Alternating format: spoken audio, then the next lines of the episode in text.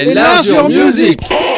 Enlargeur Music 278, euh, Back to the Future aujourd'hui. Ouais. Bonsoir Nico, dans le bocal, comme vous l'avez annoncé, on attaque, on remonte encore le temps, comme on, comme- comme on a fait depuis quelques émissions déjà, Ouais, et, déjà. et là on attaque la décennie euh, des années 90, donc c'est la. avec du très très lourd. hein. Ouais, donc euh, bon, euh, là, celle-là ça allait, donc on va la faire en une partie, mais par contre les autres, Ouais. c'est impossible, donc on va les faire en deux émissions. Vous allez retrouver des groupes qu'on connaît, mais qui ont marqué, des groupes avec des albums qui ont marqué. C'est ça. on est obligé d'en parler.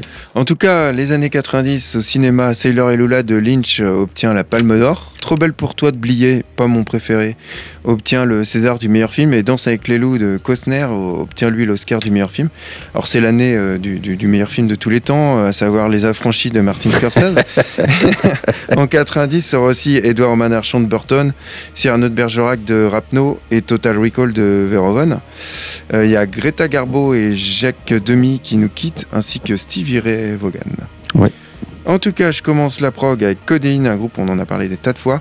Groupe de rock indé américain originaire de New York, formé en 89, séparé en 94. Ils ont publié deux albums, Frigid Star LP en 90 et The White euh, Birch en 94.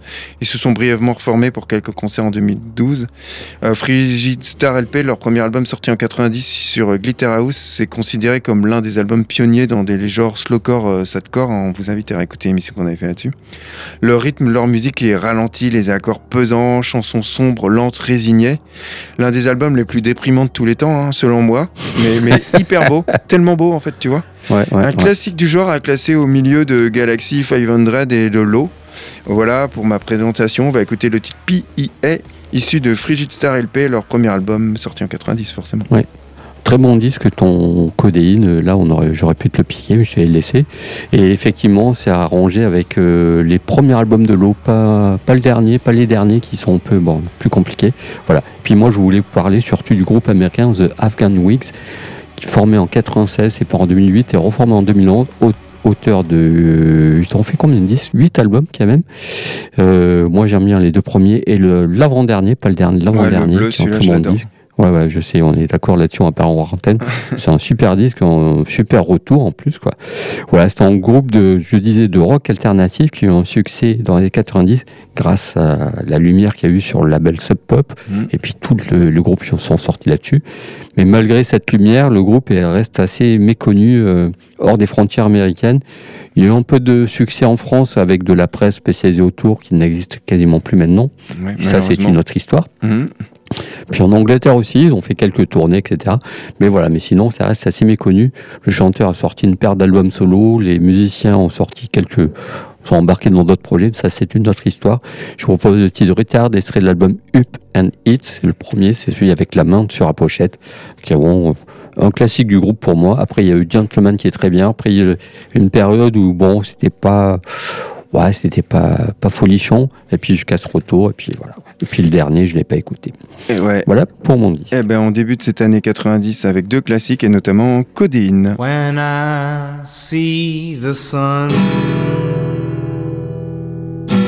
I hope it shines on me and gives me everything. Well, almost. Some people seem to be just small hard peas.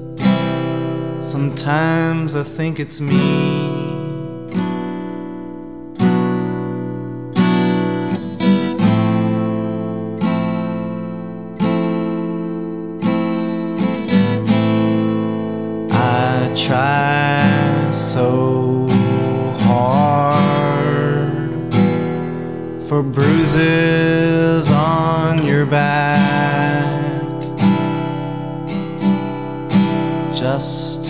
Get you back. I try so hard for bruises on your back. Tiny and mean, just to get you back. Just to get you back. To get you back. Just to get you back.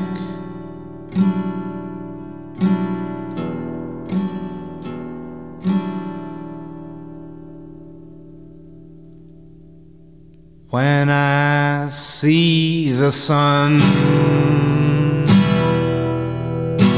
I hope it shines on me and gives me everything.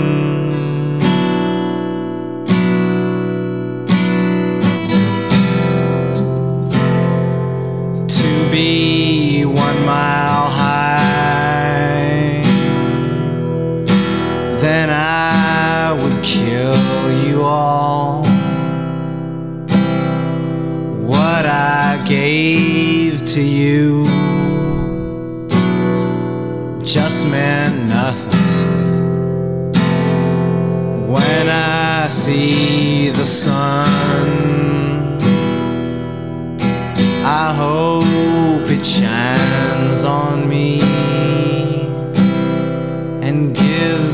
everything.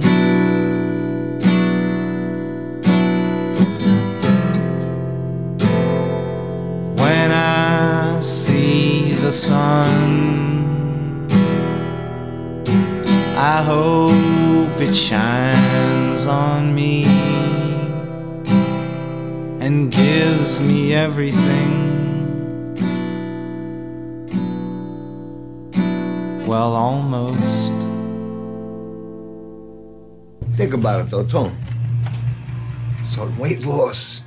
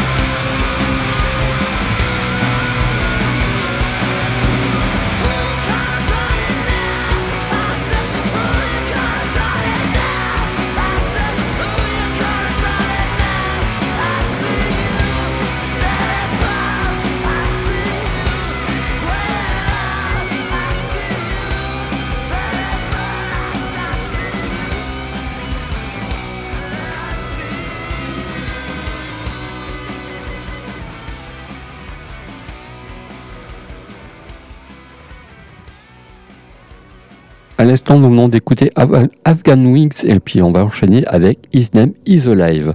Alors, euh, c'est euh, un groupe qui est formé en 85, auteur de 15 albums, tous chez 4ID, si, si je ne me trompe pas. Donc, avec euh, cette identité visuelle, mais en plus qui est très très fort sur, ce groupe-là. Voilà, donc c'est le projet solo au départ, mais c'est le membre fondateur. Mais il a accueilli un grand nombre de musiciens, de chanteurs, de chanteuses depuis, euh, depuis 85, t'imagines bien. Et voilà, donc c'est une espèce de, de truc euh, cold, euh, cold expérimental, un peu comme le Medusa de Klaus Zymox, mais ça change à chaque fois, donc parfois ils partent vers du folk. Voilà, c'est un projet intéressant qui change à chaque fois, c'est ce qui est intéressant. Il faut savoir qu'au départ, avant de signer chez 4ID, il avait envoyé plusieurs cassettes que, que Ivo Watterson avait toujours rejetées. Et puis au bout d'un à force d'insister, il a finalement écouté, puis il les a signés. Et puis voilà, puis l'histoire continue toujours. Alors sur ce premier album, c'est un trio, parce qu'en fait, ça change à chaque fois. Avec un chant qui est presque religieux. Euh, puis cette basse qui est très entêtante, il y a un côté un peu noise dessus, c'est très cold. Et je vous propose le titre As We Cold Ever, extrait de l'album Livoria, qui pour moi, c'est mon préféré. Les autres sont il y a même quelques disques qui sont anecdotiques, mais bon, ça, ça n'engage que moi, pour illustrer tout ça. Ouais, eh ben on enchaînera avec un autre groupe culte, à savoir Fugazi. Donc euh, Ian McKay, qu'on connaît entre autres pour avoir été chanteur de Minor Street, euh, pour être fondateur Discord. Il crée Fugazi en 87 avec Guy euh, Picciotto, ancien chanteur de Rites of Spring, un groupe que j'aime beaucoup aussi. Ils sortent deux EP, Fugazi en 88 et Margin Walker en 89, tous deux regroupés la même année sur 13 Songs. Alors la musique est tendue, contrôlée, euh, à la violence un peu insidieuse. Et euh, Fugazi s'impose avec l'album Repetitor sorti en 90 qui sonne d'emblée comme un classique, hein, une rythmique implacable, un jeu de guitare mélodieux mais aussi rageur et une voix gorgée de fureur et aussi d'émotion. Euh, le groupe fixe le prix de leur place des concerts moitié moins cher que la normale, tout comme celui des albums vendus à 7 dollars en moyenne. Ça, c'était vraiment pour eux euh, Mhm. non négociable. Leur deuxième album, Steady Diet of Nothing, il va sortir en 91, mais ça, bon, c'est une autre histoire. De ce groupe modèle, du fait de son exigence à la fois artistique et à la fois morale. Un groupe qui a incarné plus que n'importe quel groupe, selon moi, les principes idéalistes du mouvement hardcore des années 80. Ouais, et qui a influencé des tas de groupes. Et est intéressant, ça c'est une autre histoire, le, ce groupe a évolué au fil des années, ça c'est encore plus intéressant. C'est ça. Et on va écouter euh, le titre Blueprint, issu de leur euh, premier album Repetitor. Et tout de suite c'est His Name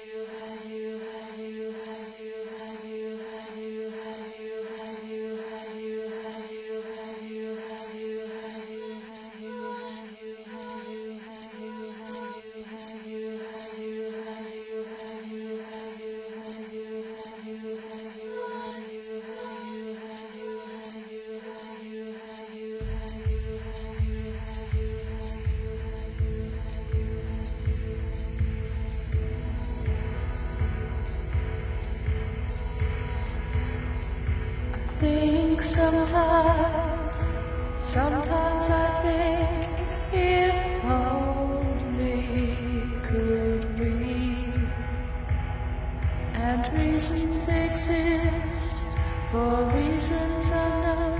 Where wild things were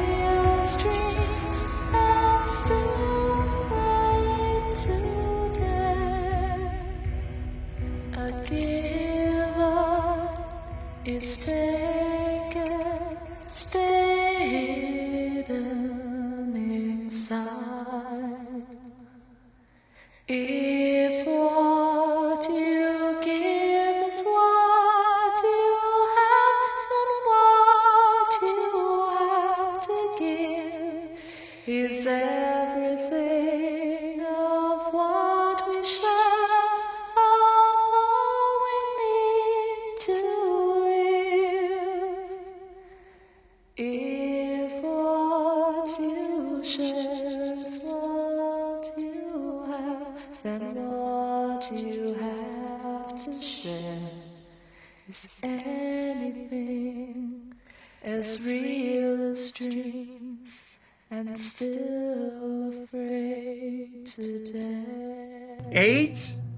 pobres carentes.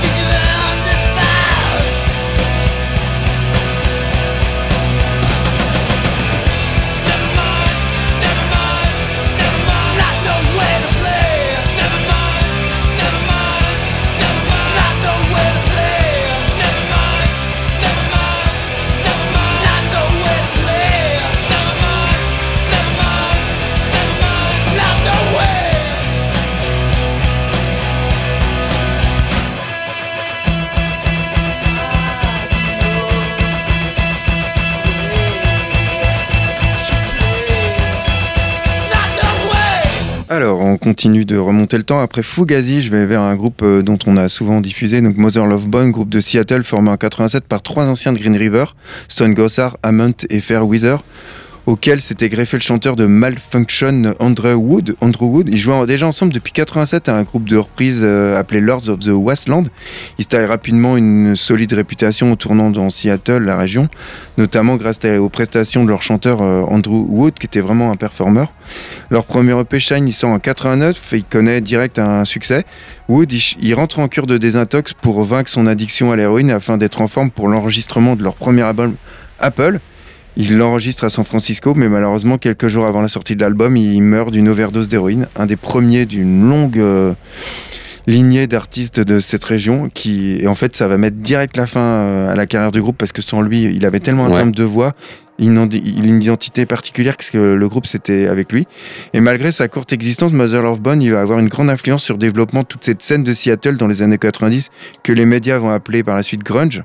Hammond et Gossard, ils vont sortir après Temple of the Dog, un, un album hommage à Andrew Wood avec entre autres Cornell et ils vont fonder par la suite Pearl Jam avec Eddie Vedder.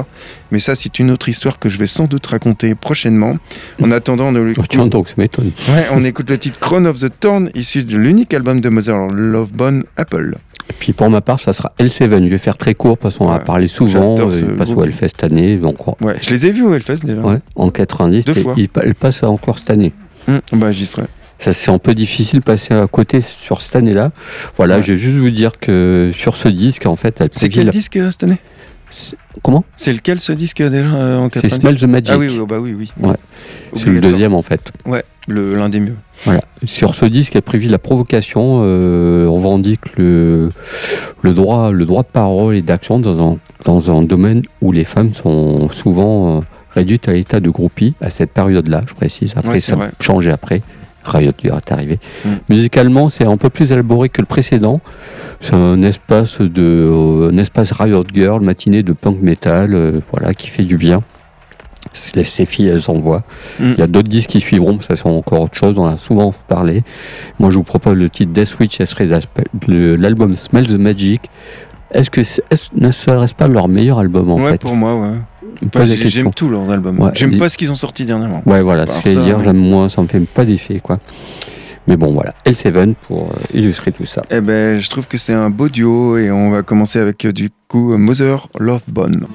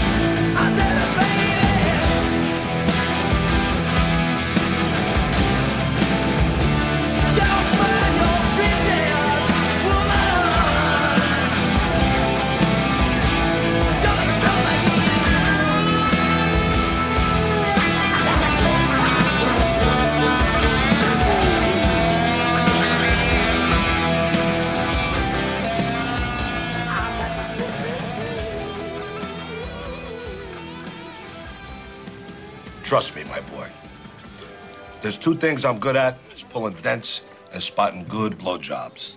And that, sweetie, and world-class blowjob lips.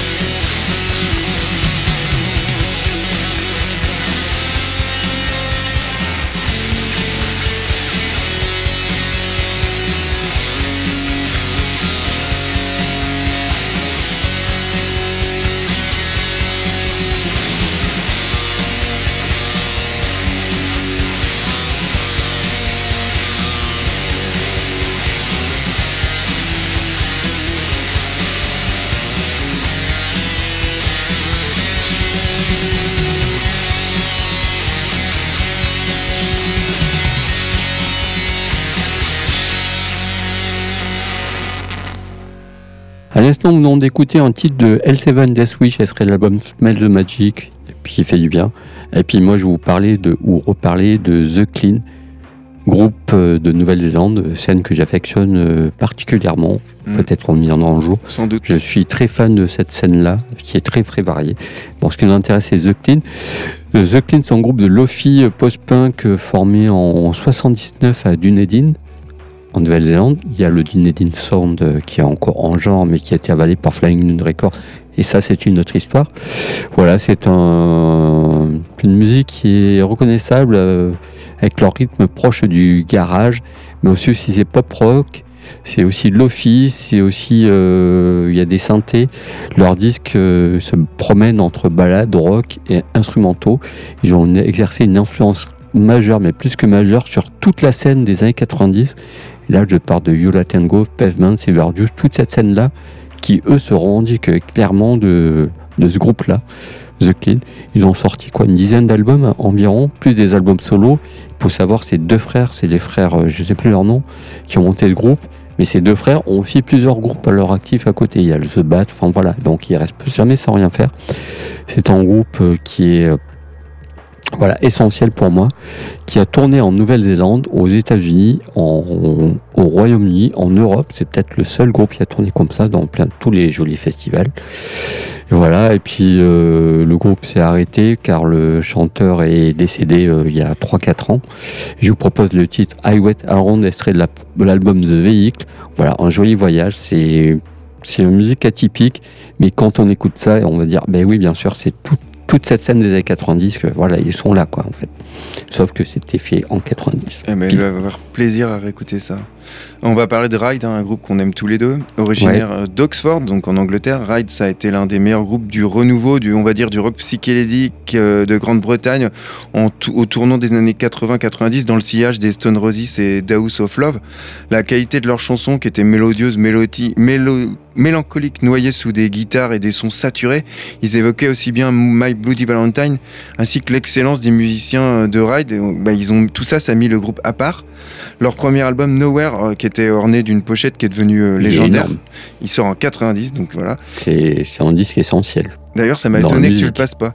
Il présente huit chansons. Moi, je savais que tu allais le passer, Ouais. donc je l'ai laissé. Merci, merci.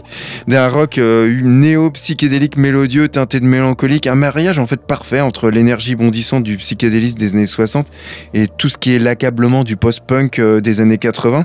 Pour la première fois, un album publié par Creation euh, entre dans la liste des meilleures ventes. Ouais. Les médias britanniques, bah, tout de suite, ils voient en ride l'un des fers dans lance d'un nouveau courant qu'ils viennent d'inventer, à savoir le shoegazing. Ouais.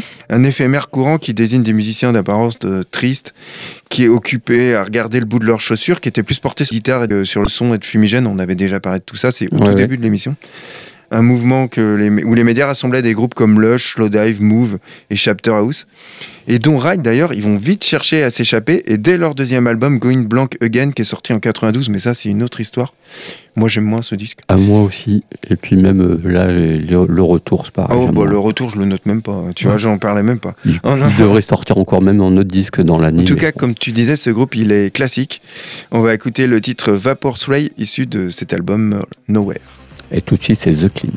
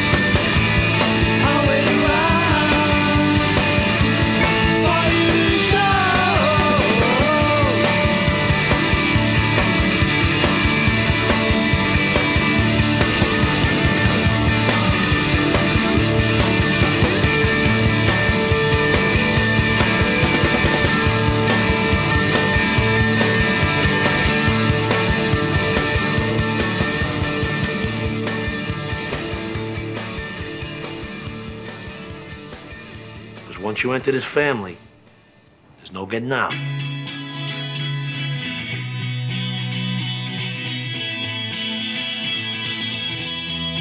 First you look so strong, then you fade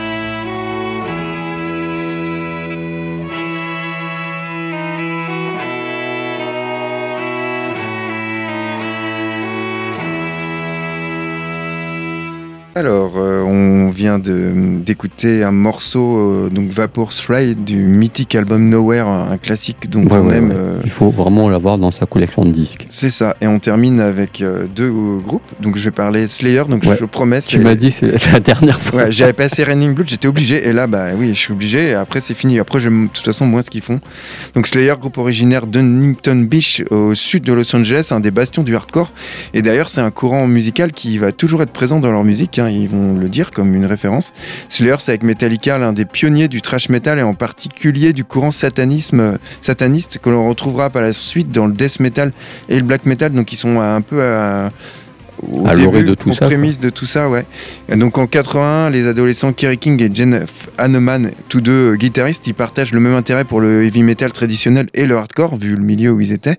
Ils rencontrent Thomas Raya, qui est d'origine chilienne, et qui est alors en formation d'infirmier et qui va devenir leur chanteur et leur bassiste. Il va apporter euh, une exceptionnelle agressivité, notamment de sa voix. Il a vraiment une voix euh, très très agressive. Son jeu de basse, il va se combiner parfaitement avec la puissance extraordinaire du batteur qui vient de recruter Dave Lombardo, qu'on surnomme déjà euh, Thunder Kick pour son attaque à la double pédale et qu'on compare un peu à Kiss Moon des Who. Après deux albums d'inspiration pseudo-satanique parus chez Metal Blade, Slayer sort chez Def Jam de Rick, Rubin, son album le plus connu Raining Blood en 86, j'en avais parlé pour l'émission 86. Leur album le plus remarquable selon moi avec justement Season in the Abyss, un disque qui sort en 90 et qui est la synthèse parfaite selon moi des deux albums précédents, à savoir Raining Blood et South of Heaven. Un disque dont on va écouter le titre Dead Skin Mask. Et euh, j'adore ce, ce- cet album. Après, Ouais. j'aime moins. Ouais, qu'ils sont toujours en activité, de toute façon, ils remplissent des stades. Non, non, euh, non, ils ont euh, terminé euh, leur, euh, par une tournée avec une date au Hellfest. Ouais. Et depuis, ils font plus rien, ils ont arrêté. donc voilà. Ouais, il était temps peut-être aussi. hein. Ouais, c'était moins intéressant au niveau des disques. C'était toujours efficace au niveau euh, musical, euh, au niveau euh, live, je trouve. Ouais. Et puis non, non, c'était un groupe qui m'a marqué quand j'étais adolescent, donc j'étais obligé d'en parler. Voilà. C'est un autre groupe qui m'a marqué quand j'étais euh, Un autre style. bah, jeune adulte, du coup, pas, pas adolescent. Ouais, c'est ça. Euh, je vous parlais des Sundays, un groupe euh, indé brit- britannique, donc grand écart des styles, comme toujours. Souvent. Ça, on le gardera. Pour toujours, forever. donc, je disais, les Sundays, c'est un groupe indé britannique qui a connu un joli succès au cours des années 90. Ils ont fait trois albums. Les trois disques sont très très bien. Le dernier est beaucoup plus pop que le premier. Ce premier album là dont je parlais est plutôt mélancolique. C'est c'est très bien fait, c'est joliment chanté. Tu sens que c'est fait de façon artisanale et pas surproduit. Parce que moi j'ai beaucoup de problèmes avec les disques qui sont, surproduits. Donc c'est sorti d'une jolie maison, le disque en plus, avec des jolies pochettes, avec une identité visuelle, etc. etc. C'est un couple qui chante, qui, fait, qui dans ce groupe, lui il est guitariste. Et on sent une forte influence euh, du jeu de guitare de Johnny Marr des Smiths. D'ailleurs, l'influence, euh, c'est Johnny Marr, Johnny Mitchell et, et John Martin, chanteur folk des années 80, des années 70, pardon. Il sépare en 97, c'est en couple, il y avait un enfant, il se sépare en 97 euh, parce qu'ils se séparent, en fait, ils arrêtent la musique, tout simplement. Pourquoi, on ne sait pas. Ouais, des fois. Voilà, ils ont fait autre chose, quoi. Mais c'est vrai que quand on écoute, j'ai vu, tu écoutes leur musique, on sent vraiment au niveau des guitares, on est chez les Smiths, en fait, quoi. Mais avec un côté mélancolique, un côté, euh, je sais pas, un peu plus, euh, peut-être un peu plus abstrait. Euh, Monsieur Bernard Lenoir était un grand, grand fan de ce groupe. C'est lui qui Oui, lui qui fait pas, connaître ça. c'est pas étonnant. Je pense John Peel aussi, d'ailleurs, par la même occasion.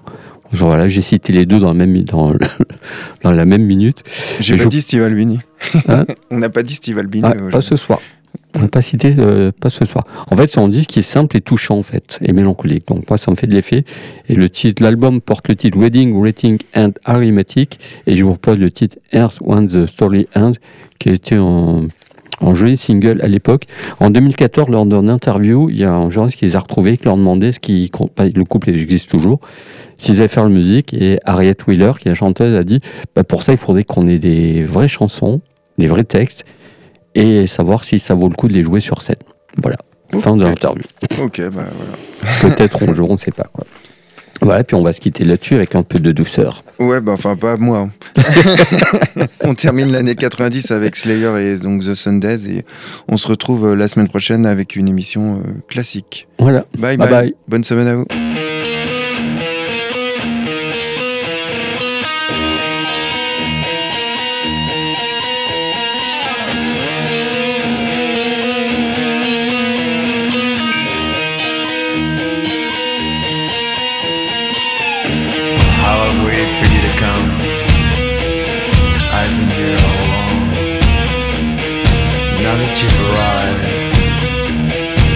still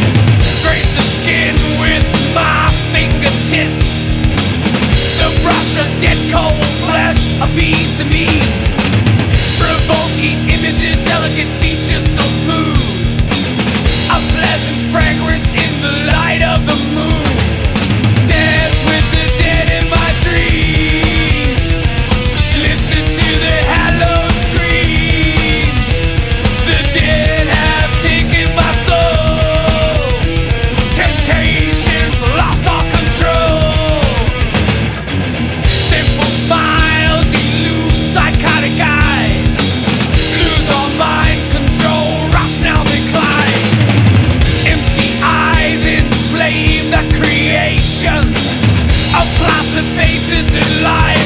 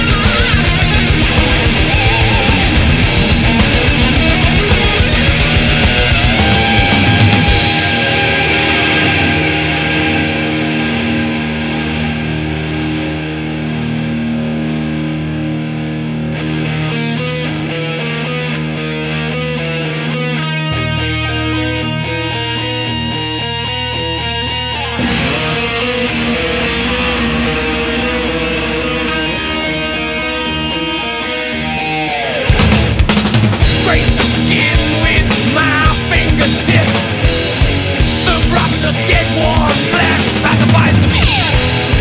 Inside members, ornaments on my feet.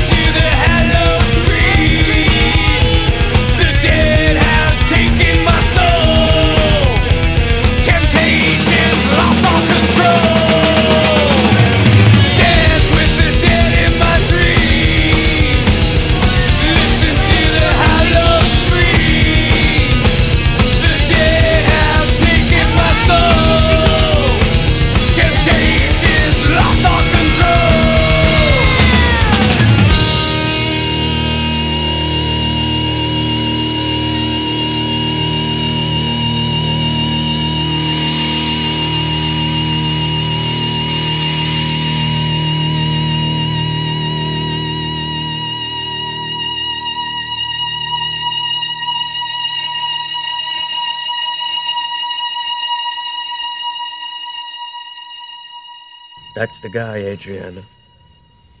My Uncle Tony. The guy I'm going to hell for.